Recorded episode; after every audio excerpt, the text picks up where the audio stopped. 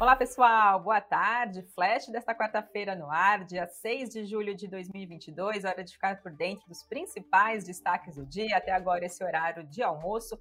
E começo trazendo dados da Multiplan, que divulgou suas prévias operacionais referentes ao segundo trimestre agora de 2022. E o que, que esses números mostraram? Segundo, então, essas prévias da companhia, as vendas totais somaram quase 5 bilhões de reais no segundo trimestre desse ano. Isso é uma alta de 64,5% em relação ao mesmo período do ano passado e de quase 29% em relação ao segundo trimestre do ano de 2019, antes então do período de pandemia. Segundo a Multiplan, esse resultado foi recorde para um segundo trimestre da empresa. A Multiplan disse ainda que três dos shoppings do seu portfólio registraram alta de vendas superiores a dois dígitos, somando mais de um bilhão de reais adicional. A taxa de ocupação média subiu para 95,1%, fluxo de veículos também cresceu, chegando a 95,3%.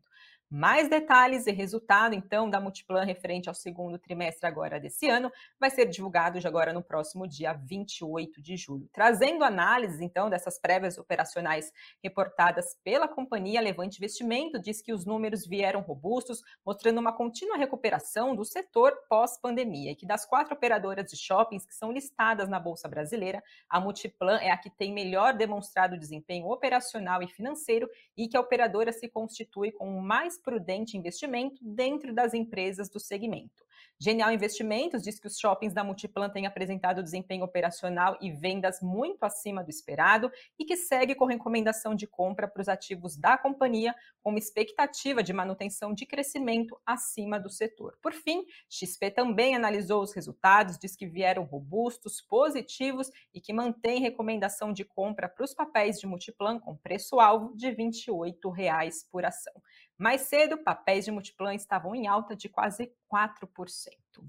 Outro destaque do dia é a Itaúsa, que vendeu 7 milhões de ações da XP, isso é cerca de 1,26% do capital social, totalizando 665 milhões de reais. Essa venda acontece em função da intenção da companhia de reduzir a sua participação na XP e também da necessidade de fazer caixa para a empresa num momento de investimento, de um novo investimento né, anunciado pela empresa. Ontem, Itaúsa e Votorantim anunciaram um acordo para comprar a participação detida pela Andrade Gutierrez na CCR por um valor total de 4 bilhões e 100 milhões de reais. Então, com essa venda de papéis da Itaúsa, da XP, né, pela Itaúsa, a Itaúsa então vai manter cerca de 10,31% do capital social da XP e 3,68% do capital votante.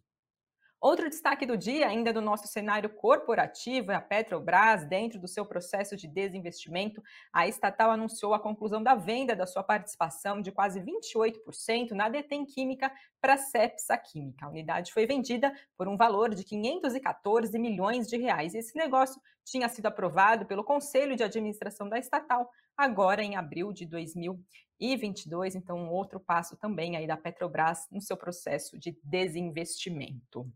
Outro destaque que também temos no dia, ação subindo forte, disparada de mais de 16% logo na abertura do pregão. Agora há pouco, papéis da companhia estavam em alta de 14%. É a Ambipar. A companhia informou que a sua subsidiária Emergência Participações firmou um acordo com uma empresa de cheque em branco, né, as chamadas SPAC. Essa empresa é a HPX, que é listada nos Estados Unidos, para formar então a Ambipar Emergency Response, que vai ter ações listadas em Nova York.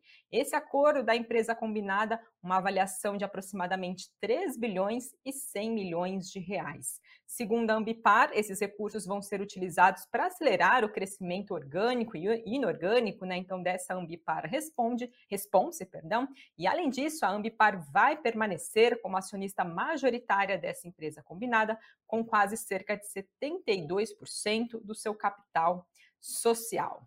Esses são, então, os principais destaques do dia, né? Destaque principalmente para o nosso cenário corporativo. E agora passando para falar do Ibovespa, o principal índice da nossa bolsa brasileira, por volta do meio-dia recuava 0,24% aos 98.058 pontos. Dólar, dia de alta de 0,72% a R$ 5,42, né, dia que tem divulgação de ata do Comitê Federal do, Federal, do Comitê do Federal Reserve, né, o Banco Central dos Estados Unidos, expectativas de rumo da taxa de juros por lá, né, o que pode acontecer, possíveis sinalizações do Banco Central.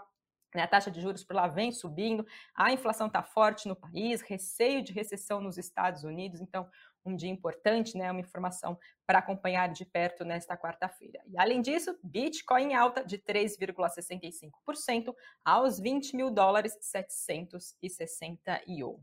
E agora trazendo para vocês os principais destaques do Invest News desta quarta-feira, o assunto do cafeína é CDB, que são certificados de depósito interbancário com liquidez diária ou no vencimento, né? Os CDBs são indicados para quem deseja manter o capital com liquidez, com rendimento superior da poupança. Então, Sam e Doni mostram no programa de hoje as particularidades destas duas opções.